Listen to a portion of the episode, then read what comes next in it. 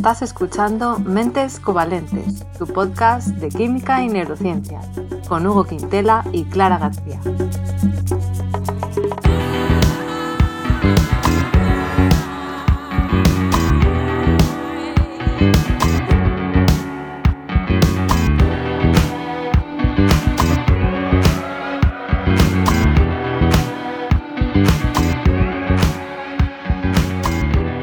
Bienvenidos al episodio 40, un especial que vamos a hacer antes del parón por Navidad. Hola Hugo, ¿qué tal? ¿Cómo estás? Yo muy bien, eh, gracias. ¿Tú cómo, cómo lo llevas?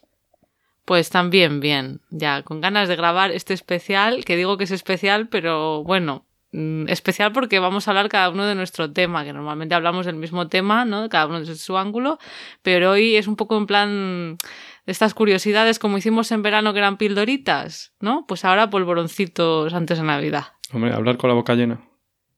Eso. Cada uno de lo suyo, ¿no? Bueno, yo he elegido una temática un poco navideña. Tú creo que no, ¿no? Que has cogido otro A tema. Yo, yo sí, de refilón, pero bueno, ya, ya veremos. Vale, bueno, pues si quieres empiezo yo contándote lo mío. Esto ya sabéis que es sorpresa, oyentes, cada uno se prepara lo suyo y nos sorprendemos mutuamente. Bueno, pues hoy no voy a hablar desde la neurociencia, sino desde la psicología que ya sabéis que, bueno, las dos cosas a mí me gustan mucho, sí. Y es un tema que tiene que ver la Navidad porque son los regalos de Navidad. Hola. ¿Vale? Vale. Claro, porque esta, esta fecha, diciembre, pues es una fecha en la que mucha gente se agobia, se estresa porque tiene que comprar 800.000 regalos para familiares y demás. Sí, No vaya si tú- Claro, yo conozco a mucha gente que, que va un día, bueno, mucha gente no sé, pero sí que tengo eh, conocidos, pues que el día de ir a comprar regalos y, bueno, y, o sea, es un estrés al final. Es ¿no? lo peor, es lo peor. Yo es que lo estoy desmantelando eso ya. Con mi familia más cercana estamos, poco a poco estamos reduciendo todo eso, porque en plan, mira, los regalitos están muy bien, pero eh, el regalo mejor es no tener que ir a comprar regalos, ¿sabes? Ya, y bueno, sí, es que mi familia, la verdad es que, no- bueno, a ver, yo tengo que decir que sí que recibo algún regalo, pero no hacemos como en otras familias, a lo mejor, tantos regalos todos a todo el mundo. Bueno, a mí recibir siempre me parece bien, claro, eso No, está no. muy bien, ¿no? Pero, poco listo. pero bueno, yo voy a hablar desde el punto de vista de la ciencia, ¿no? Entonces, bueno, los antropólogos sí que suelen describir esto de darse regalos como un proceso social positivo que puede cumplir pues diferentes funciones, incluyendo una sensación de pertenencia a un grupo, la apreciación entre personas y de bienestar. Pero los economistas tienen una visión menos positiva de esto de darse regalos, Los economistas. ya que sí, los economistas, porque al final la economía, claro, la economía Sí. como ciencia tiene mucho que ver con la psicología social, el comportamiento de los seres humanos. Entonces, em, se puede ver un poco todo esto como un desperdicio de recursos al final. ¿Vale? Porque lo que se han visto en los estudios es que a menudo se compran regalos que la persona que los recibe no habría elegido o que al menos no habría gastado tanto dinero en ese regalo. Sí, Vale. muy, muy cierto. Sí, o sea, esto la experiencia nos lo puede decir, pero los estudios lo corroboran. Se estima que eh, por un regalo que ha costado 100 dólares, por ejemplo, la persona que lo recibe normalmente habría estado dispuesta a pagar unos 80. O sea Ajá. que mm, a lo mejor le gusta, ¿eh? pero no hubiera pagado tanto. O sea, Pero- muchas veces, sí, dime. Al economista no le gusta, pero la Navidad le encanta a todo el mundo porque mueve la economía, ¿no? Es cuando hacen su agosto un montón de... Claro, a ver, de- supongo que depende desde qué punto de vista lo, lo mires. Yo quiero, Vale. o sea, me imagino que son los economistas e investigadores, no los economistas, no alguien que se forra por esa economía, sino un investigador Vale. en el área de economía, pues si lo piensas lógicamente y quitamos toda la parte del contexto social y todo eso, mm, digamos tontería, más de emociones, si lo piensas racionalmente, pues sería mejor que cada uno se compre lo que quiere y necesita que estar intentando adivinar lo que otro quiere, eh, cogiendo algo que a lo mejor luego no le gusta. Buah, y luego es la mítica. Luego el ticket regalo vuelve a la tienda, que tengan lo que tú quieres. Buah. Exacto. Pues todo esto se conoce como, tiene un nombre un poco raro, la pérdida de peso muerto o pérdida irrecuperable de eficiencia de la Navidad. O sea, tiene un nombre. Esto de, de gastarse más de, de lo que la otra persona se gastaría en algo, pues se llama así. Mira, es como lo llaman los economistas. Pérdida de peso muerto, ¿eh? Ajá, ajá. Sí, Yo, bueno, me recuerda un poco a lo del costo hundido, que es un sesgo cognitivo, que es una vez ya lo has gastado, pues ahí se ha quedado. No sé. O como cuando vas al baño con prisa. ¿sí? ¿Qué tiene que ver eso? Por lo de perder peso muerto. Ah, vale, vale. Bueno, yo sigo con lo mío, Hugo. Eh, Entonces, una posible explicación es que la persona que hace el regalo piense que cuanto más dinero se gasta, más apreciará el regalo la persona que lo recibe, ¿vale? Esto es una hipótesis de por qué pasa esto, de que al final te gastas más de lo que la otra persona hubiera gastado en esa cosa. Quizás porque la persona que te hace el regalo pues pueda sentir que está mostrando más muestras de consideración, ya que al final, pues el intercambio de regalos, como decíamos, desde una parte más antropológica, es un ritual simbólico, ¿no? Al final, que estamos mostrando actitudes positivas hacia la persona que está recibiendo ese regalo, es como una muestra de que estamos mm, dispuestos a invertir recursos, ¿eh? Para mantener la relación, para mantener ese vínculo. Ahí. Joder, y no Entonces- se puede dar efectivo directamente ya está. Toma. Claro, pero ahí 80 pierde. Claro, Ya, no, pero claro. pierde frío, toda la frío. magia. Sí. Sí. Eh, entonces, bueno, todo esto eh, tiene que ver con un artículo que me he leído, porque ya sabéis, oyentes, que este es un podcast de divulgación científica.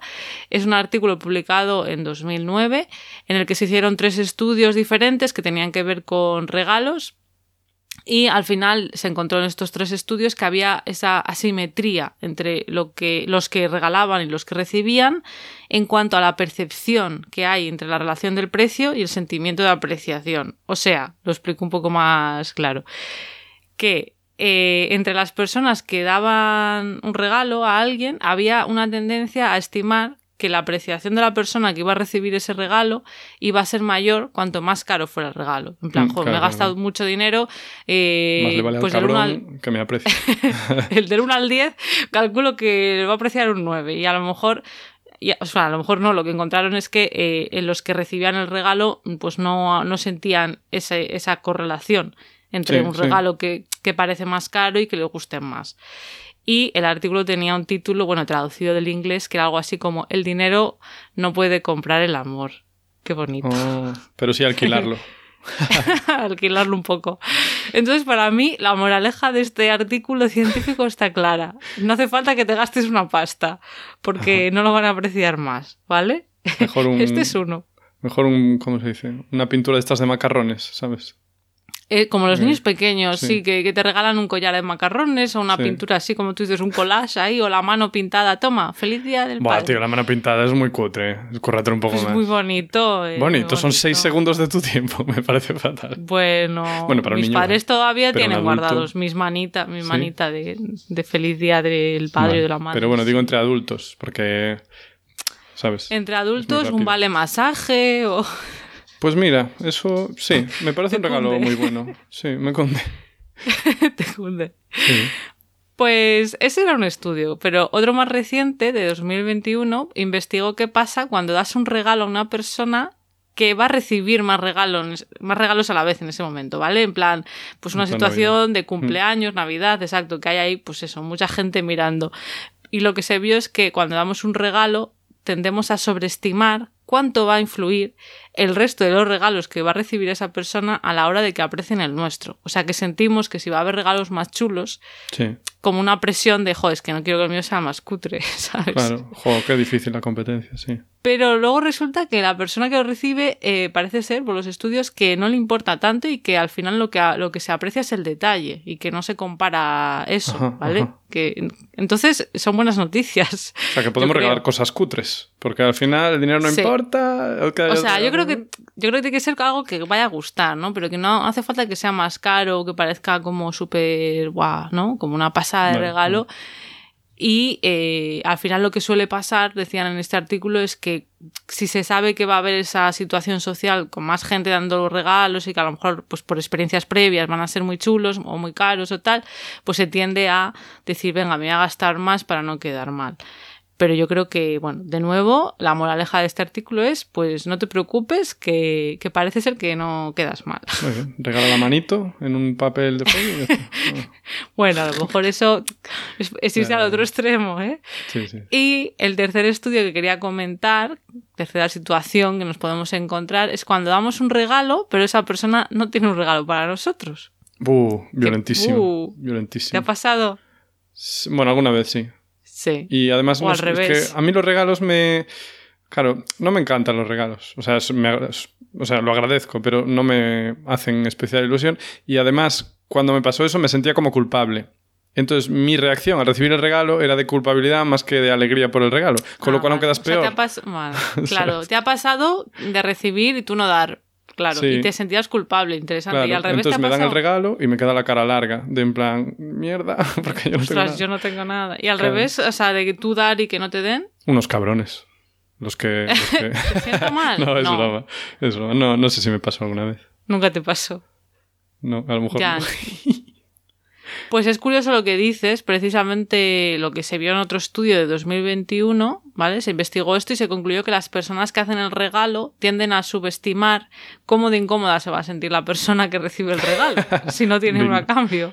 Sí. Pero eh, se cree que esto que ocurre en parte porque la persona que regala no siente que eso signifique que haya un desequilibrio en la apreciación. O sea, que en realidad la- las personas que regalan y no reciben nada a cambio parece ser que no les suele sentar mal y que está todo bien.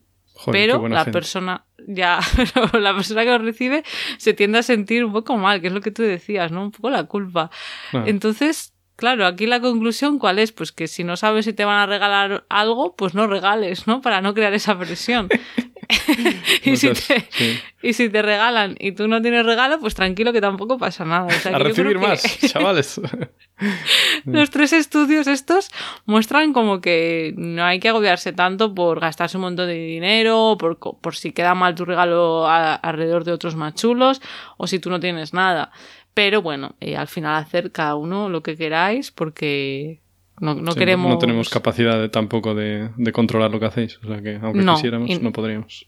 Y a ver si luego alguien va a decir, no, como Clara y Hugo han dicho que no pasa nada, no regalo y luego, y luego les cae una bronca o una discusión. Tampoco es eso, ¿eh? Aquí cada uno que se responsabilice de sus actos. Efectivamente. Y, Vale. y esta es mi parte, Hugo. Esta es la parte de psicología y Navidad. Muy, muy ¿Tú qué- interesante. ¿Tú qué tal? ¿Qué nos traes? Yo, yo bien, yo tengo una parte también que está, bueno, relacionada un poco con la Navidad, ¿no? Porque ¿qué es la Navidad sino una época de, bueno, pues de juntarse con la gente y de, de amor, ¿no? Entonces, si yo te hablo del sildenafil, ¿qué se te viene a la mente? Ni idea. Pues efectivamente, penes erectos, porque el sildenafil es la Viagra, ¿vale? Es el nombre genérico de la Viagra. Ah, Entonces, claro, vale. pues Viagra, sexo, amor, pues eh, Navidad. Oye, una cosa para... Imagino que la mayoría de la gente sabrá, pero el nombre genérico es el nombre de, del compuesto, cuando no tiene marca, ¿no? Sí, se podría O- decir. A ver, en realidad el nombre real es No. muy largo. Es en plan, ¿sabes? Claro. Pirazolo, 4 imidazol, no sé qué, pero eso no lo vas a poner. Sí, el sildenafil Claro. es el que también se vende, pues eso, a, a nivel genérico, ¿no? Es como paracetamol, que es el nombre, pues eso, digamos, eh, generiquillo. Es que tampoco quiero decir genérico, porque si digo genérico parece que es no de marca. Paracetamol es el nombre de la molécula, exacto. Igual que sildenafil. Y luego el nombre comercial sería Viagra, que es la que vende Vale. Pfizer. Pero luego hay Ah, otras marcas. Pfizer. Sí, porque Pfizer Vale. ya perdió la patente hace un par de años y otras marcas lo venden bajo otros nombres.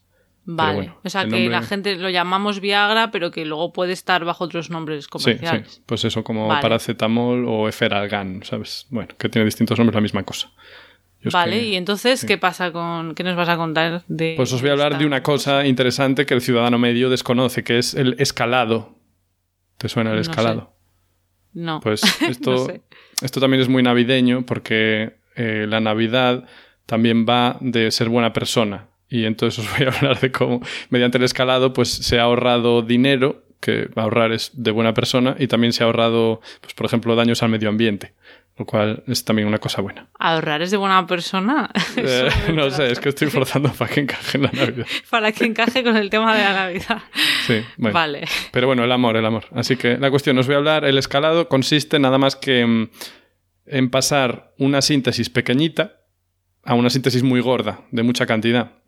Y la síntesis pequeña en un medicamento es normalmente la que se hace, bueno, hay distintos niveles. La primera, que es la que cuando yo era joven hacía en una empresa, que eso es a escala de pues un, un gramo, ¿sabes? Produces un gramo de producto. Esa sería la primera etapa.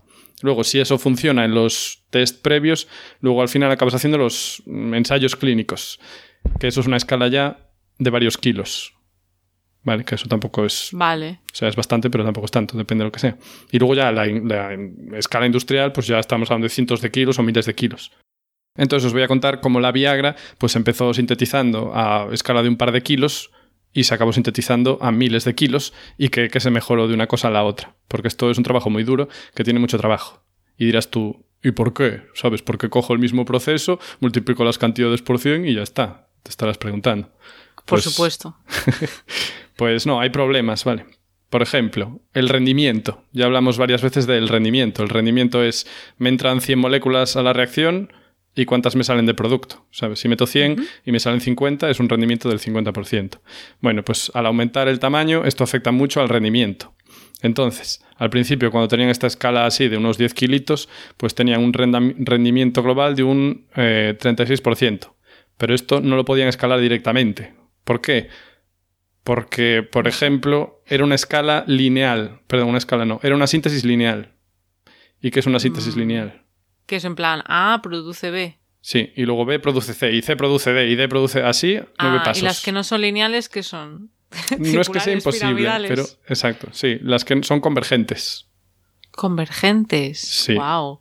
Entonces, eh, sí. ¿Eso que es como A produce B y C produce B y convergen en B? No, eso eh, Parecido. Eso es como A produce B y luego en paralelo tienes alfa que produce beta, que es otro trozo de la molécula final. Y luego juntas B con beta. ¿Sabes lo que te digo? Ah, vale. O sea, en vez de que vaya toda una línea, tú tienes en paralelo dos trozos de la molécula y luego los juntas.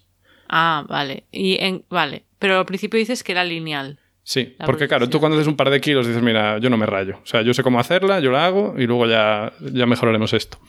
Entonces, al principio eran nueve pasos, nueve pasos lineales y al final se convirtieron en siete pasos que eran convergentes. Entonces dirás tú, bueno, pero ¿por qué están bien convergentes? Os voy a poner un ejemplo. Supongamos que queremos sintetizar 100 moléculas en tres pasos. ¿Me sigues? 100 moléculas en tres pasos. Si es, y esos rendimientos ya los voy a dar yo. Os voy a decir los que son 50, 50 y 10 que en síntesis farmacéutica son más grandes porque si no se arruina la peña, pero para hacer números nos va a ser muy fácil. Entonces, si yo necesito 100 moléculas en tres reacciones con rendimientos de 50, 50 y 10%, tendría que empezar con 4.000 moléculas. Voy a contar, ¿vale? Vale, estás diciendo con lo que quieres acabar y teniendo en cuenta el porcentaje de rendimiento, pues calculas con, con, lo que empiezas. O sea que 4.000, fíjate. Sí, pues eso, 4.000 al 50% de la primera reacción me salen 2.000. La segunda reacción, otro 50, me salen 1000. La tercera reacción, un 10%, me quedan 100 moléculas.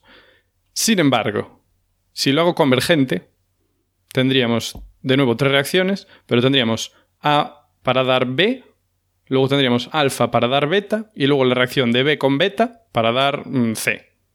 ¿Me sigues, no? Vale. Sí, sí, sí. Entonces, los mismos rendimientos. Yo tengo A para dar B. Si tengo un rendimiento del 50%, vamos a decir que tenemos 400 moléculas de A a rendimiento del 50%, me quedan 200 moléculas. ¿Vale? Hasta ahí por un lado. Y luego, de beta, o sea, perdón, de alfa para dar beta, voy a coger 2000. Si mi rendimiento en esa reacción es del 10%, meto 2000 y me quedan 200. Uf, pero qué lío, porque. Buah, no sé, esto es un lío. Sí, lo entiendo, porque ahora tenemos que mezclar las dos, ¿vale? Pero bueno, yo tengo A para dar B, obtuve 200 moléculas. Empezando con 400, obtuve 200, rendimiento del 50%.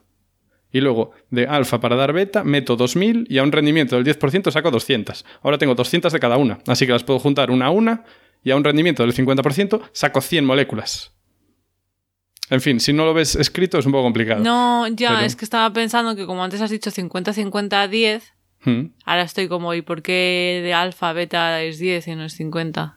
Bueno, también podemos poner 50 y después 10. Ah, vale. Pero... Vale, o sea, como que al final te cunde más hacerlo así. Al final, si lo haces del otro lado, necesitas 2.400 moléculas para llegar a 100 en vez de 4.000, ¿vale? En vez de 4.000, vale, vale. O sea que...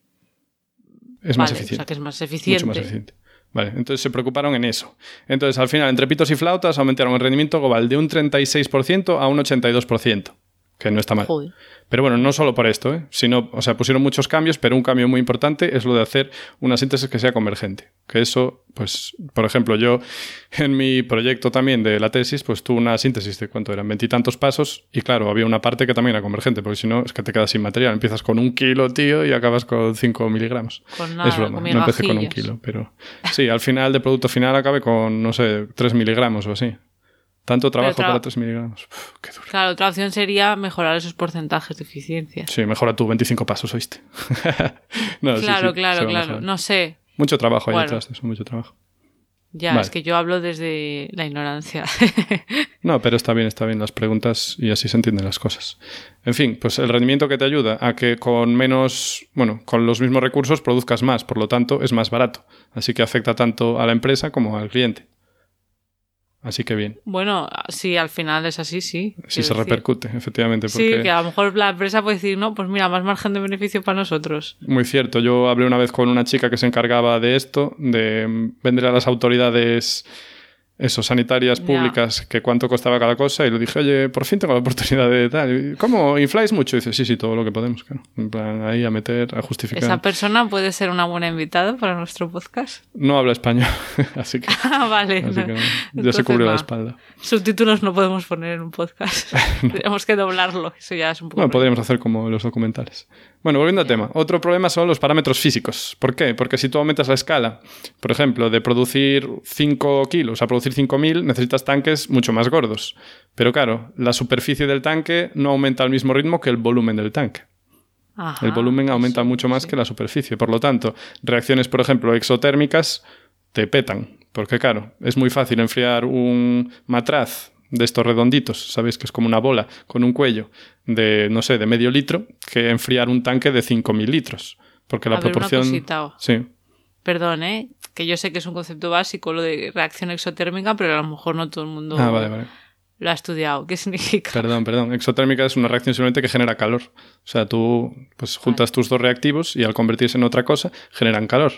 Entonces, claro, si es fácil enfriarlo, muy bien, pero si no es fácil enfriarlo, al final se calienta, se sobrecalienta el tanque y puede haber una explosión, puede haber una reacción nueva que no esperabas, porque al haber mucho calor ahí, pues se activan otras reacciones y puedes tener un desastre. Entonces, esta gente en, en Pfizer calcularon que si lo hacían a escala gorda, se les iba a ir de madre una reacción que, por cierto, es la nitración. ¿Te acuerdas de alguna reacción de nitración? Bueno, reacción, algún compuesto que lleve nitro. Y los nitratos. no, bueno, estaba pensando en el nitro, nitrotolueno, el TNT, que es el más famoso que lleva nitro. Ah, vale, oh, vale. Ya, ya. Sí. Pensaba que decías que algo de que hubiéramos hablado en el podcast. No, es verdad, claro, no. Vale, vale, Claro, vale. tenía que ser orgánico que no lo dije. Entonces, bueno, sí. eh, a ver si lo he entendido, que como, como el volumen aumenta más rápido que la superficie, Sí, que eso tiene que ver con lo de que al ser exotérmica... sí. ¿Qué No puede decir? disipar ¿Cómo el que calor. Claro, Ah, vale, vale, porque claro, la superficie es por donde se disipa el calor. claro. Claro, claro, entonces que una, o sea, son tanques que al final son como cilindros, ¿no? Entiendo. Sí, sí. Entonces, que realmente la superficie cada vez es en proporción menos respecto al volumen y entonces Efectivamente. no puede ir disipando el calor. Vale, vale, ahora entiendo. Claro. Y entonces tú, una vez empiezas tu reacción, ya no la puedes parar, ¿sabes? Y Ya no la puedes parar. Bueno, depende. Pero claro, si no consigues disipar freno. ese calor, la reacción sigue pasando, el tanque cada vez se va calentando más y ya me imagino a los operarios corriendo en plan, mierda, tío, pongo ahí el refrigerante tal, y la cosa se calienta más y más. Claro, y entonces esto no fueron tan cazurros de decir, ala, tú ponlo 10 veces más grande y ya está. No, lo que hicieron fue hacer cálculos previos en los que vieron que se les iba de madre esta reacción de nitración, que además es una reacción un poco peligrosa porque es con ácido sulfúrico y ácido nítrico. Y, Esto bueno, para la Viagra hace falta Sí, sí, sí. ácido porque, sulfúrico y... bueno, para un- una reacción que hay, sí. Ah, para una parte de todo esto, vale, Sí, vale. claro, Entonces dijeron, esto aquí no podemos escalarlo tanto. Sí, lo escalaron, pero tuvieron que añadir los reactivos a un ritmo, ¿sabes? Muy. Imaginemos riego por goteo, ¿sabes? En plan, pues tuvieron que añadir el ácido nítrico muy despacito, una cantidad mucho menor de lo que hacían a gran escala y, bueno, pues cambiar los tiempos. O sea, eso es una cosa que al escalar hay que tener en cuenta. ¿Y eso Luego- quién lo...? Perdón, ¿quién se encarga de eso? Eh, Pues ¿ingenieros químicos orgánicos como yo. Ah. Bueno, como yo no, porque yo nunca hice esto. pero me parece Vale, muy interesante. Bueno, Y también Vale, ingenieros vale. químicos, claro. también ingenieros. Claro, es que me, me suena como muy ingenieril todo esto, pero no sé. Muy, muy bonito, la verdad. Es una cosa que a mí me interesó, no me hubiera importado trabajar en algo así. Pero bueno, estoy contento, ¿eh? que nadie entienda mal. Si me está viendo alguien de medio chollo, que no piense que. Bueno. Estás... Ah, Sí. el chollo es el trabajo. Ah, sí, perdón, sí. Eh, luego, otro problema es la contaminación. Porque, claro, no es lo mismo decir, mira, voy a generar aquí pues 50 kilitos que voy a generar aquí 500.000 kilitos. Entonces tienes que tener cuidado. ¿Qué pasa? Que cuando haces eso, las síntesis pequeñas, pues no te rayas mucho. Dices, mira, esto es una guarrada, pero como es poco, pues no pasa nada. Por ejemplo, utilizaban para un paso de reducción cloruro de estaño. Que eso es muy barato, Mm. pero es muy, muy tóxico el cloruro de estaño. el estaño, ¿no? Sí, Imagino. el estaño no es, no es cosa buena. Luego, en otra parte, pues hacían, eh, utilizaban cloruro de tionilo, que es un reactivo pues muy reactivo y además cuando reacciona te deja eh, dióxido de azufre, un gas tóxico y ácido clorhídrico. Lo cual... Claro, tío Nilo, tío viene de azufre. Efectivamente. Lo cual para la reacción es súper cómodo porque se te van gases. Tú estás ahí con tu reacción y una vez reacciona este reactivo, se desprenden los gases y te olvidas. Súper práctico. Ya está. Claro, efectivamente, hace chup chup y se te sale. Chup chup arriba para la atmósfera. Y genial. Pero ¿qué pasa? Que además lo usaban como disolvente también. O sea, no es en plan, pongo un disolvente y pongo mis dos reactivos dentro para que reaccione. Es que uno de los reactivos es disolvente. O sea, wow. que, mola. Eso se hace a veces pero a pequeña escala, claro. En plan más eficiente aún, ¿no? Mm, sí, eficiente sí, se puede decir que sí. Sí, porque claro, hay esta teoría del choque de las moléculas, ¿no? Que para que te reaccionen dos moléculas, pues tienen que chocar con bastante la fuerza correcta y en la dirección correcta. Entonces, claro, si una de tus dos moléculas es el disolvente, ahí tienes garantizados los choques. Como eh, en el billar. Sí, sí, efectivamente, algo así. Si todo fueran bolas blancas, ¿sabes? Si tuvieras un mar de bolas blancas, al final seguro que, que hay contacto con la bola negra, por ejemplo. Bien, pues nada, lo que tuvieron que hacer pues, es cambiar en esta reacción, dejar de poner eso como, como disolvente. Eh, lo cambiaron, de hecho, por un compuesto análogo que es un poco más caro. Bueno, algo más caro, no solo un poco, es notablemente más caro, pero claro, reducir las cantidades, pues también ahorras. Y además que era muy fácil de trabajar porque precipitaba y lo podían retirar también. ¿Pero todo esto eh, para contaminar menos o...? Para, a ver, sí y no. O sea, supongo que le salía más a cuenta también, pero también para contaminar menos. Las dos cosas porque gracias a Dios todavía hay autoridades regulatorias. Que Eso te, iba a decir por alguna ley que no creo que sea no queremos contaminar. Y nada, y el estaño pues lo sustituyeron por un catalizador de paladio, que es mucho más caro, pero ya hablamos aquí en el capítulo 4, me atrevería a decir, de la catálisis, así que pones un poquito de ese catalizador, lo puedes reutilizar y al final, pues oye, es más barato porque lo reutilizas y es muy poca cantidad. Aunque un gramo de eso cuesta una pasta. Porque el paladio... nunca hemos hablado, ¿eh? El, paladio. no sé si en el capítulo 4 salió el paladio, ¿eh? Pero bueno, hablamos de ah. catálisis. Eso ya no sé, pero, podría ser, ¿eh? porque es un, metal muy típico de catalizadores, el paladio. Así que es posible, pero no me quiero, es que hace muchísimo del capítulo 4. Sí, con Lucas. ¿Quién es ese? Ah, sí, Lucas, sí, efectivamente. Nuestro invitado. Sí, sí, me cae bien. Bueno, y nada, otra, una cosa así, un poco ilustrativa que os voy a decir, es que desde la primera síntesis que había a la última, en la primera síntesis utilizaban 1.300 litros de disolvente por kilo de producto. 1.300. Luego, unos años después, muchos litros, muchísimos litros, muchos litros. Y además eran disolventes muy chungos, en plan, pues eso, diclorometano eh, y otros, porque no me acuerdo qué otros había. Vale, ah, sí, acetona. Había diclorometano, acetona, que son disolventes duros y contaminantes, y además que si te acaba un poquito en la molécula final, no es nada bueno meterse diclorometano en el cuerpo, por ejemplo, un potencial carcinógeno. En fin. Ah, vale, por si pasa algo al, al, producto que luego va al consumidor, ¿te refieres? Sí, o sea, son problemas de todo tipo, ¿eh? tanto ambientales como que quede algún resto. Que bueno, el diclorometano se puede evaporar fácil, pero bueno, cuidadito. Y nada, en la siguiente síntesis ya industrial, 100 litros por kilo, que sigue siendo bastante, pero es muchísimo menos.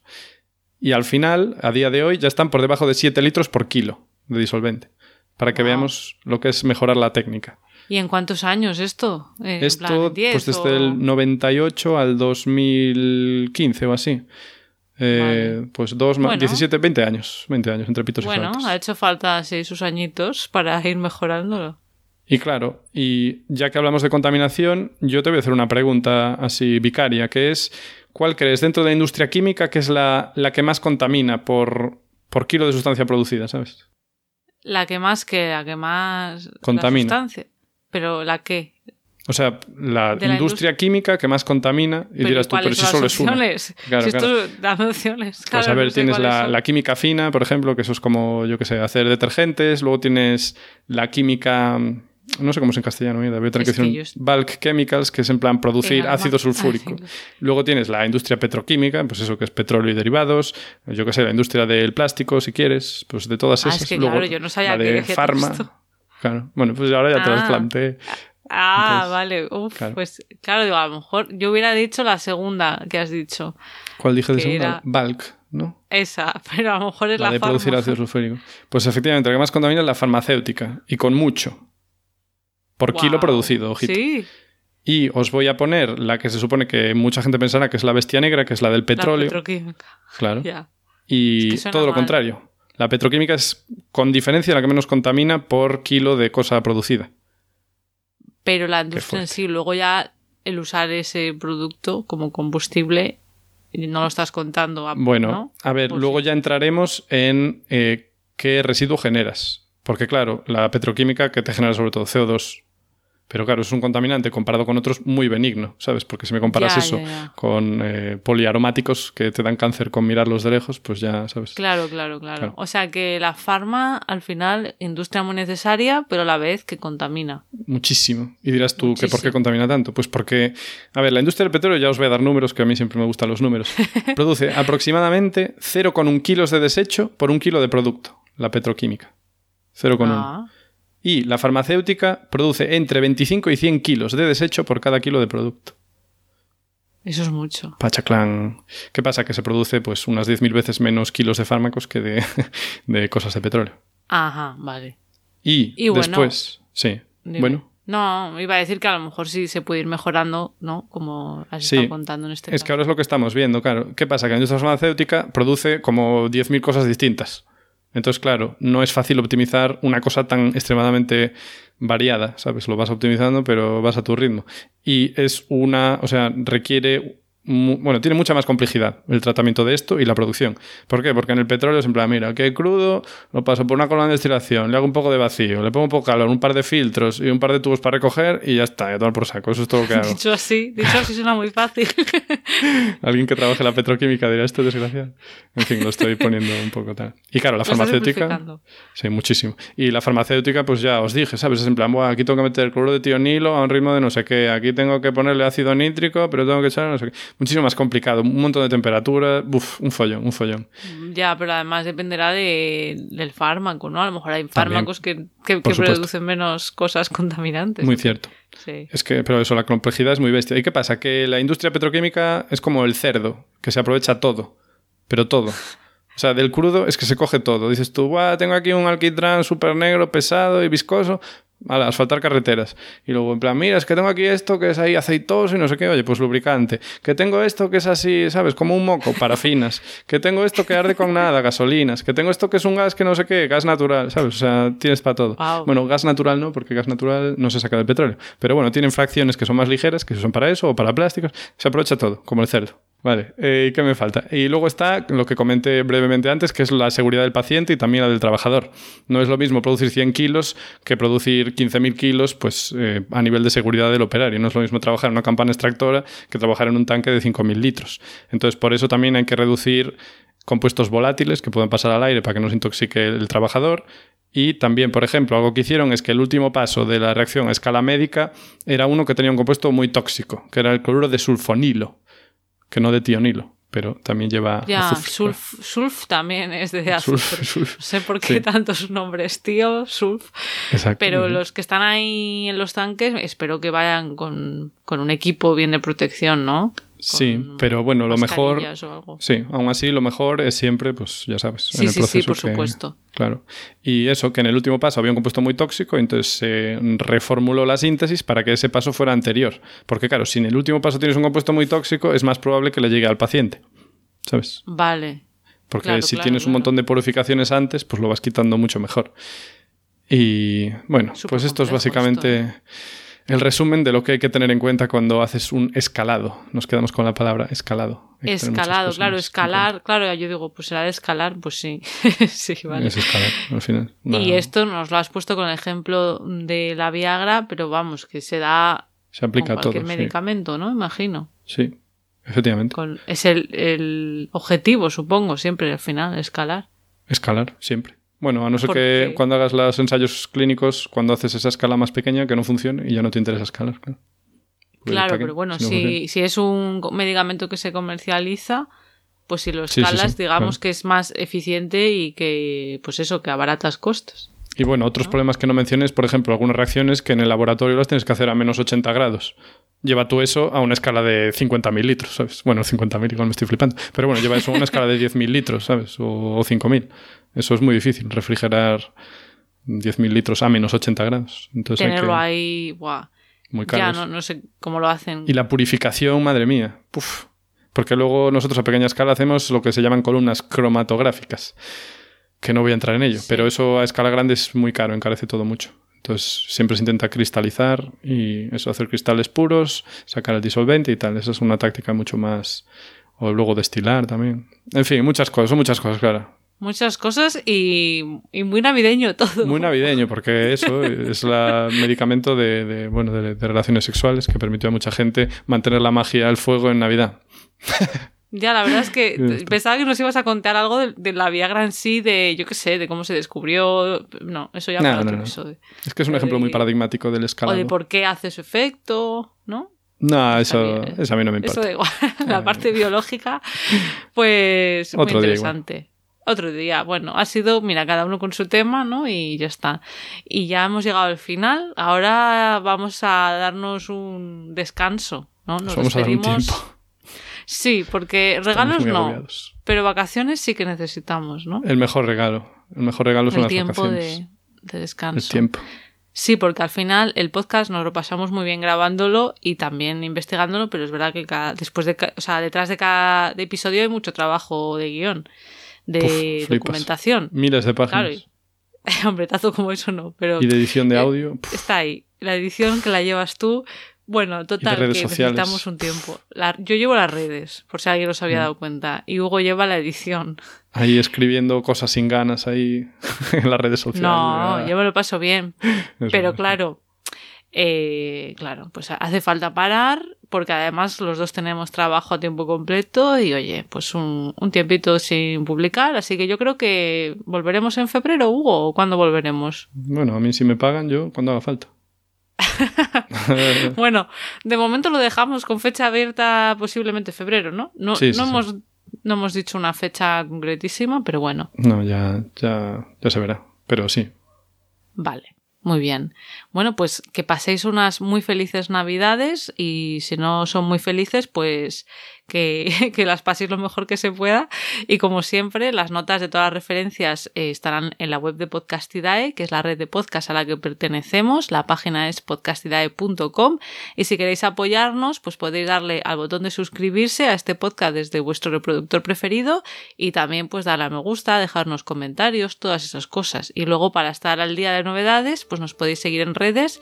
En Twitter estamos como arroba cobalmentes y en Instagram y Facebook como mentes covalentes. Hasta la próxima. Abur.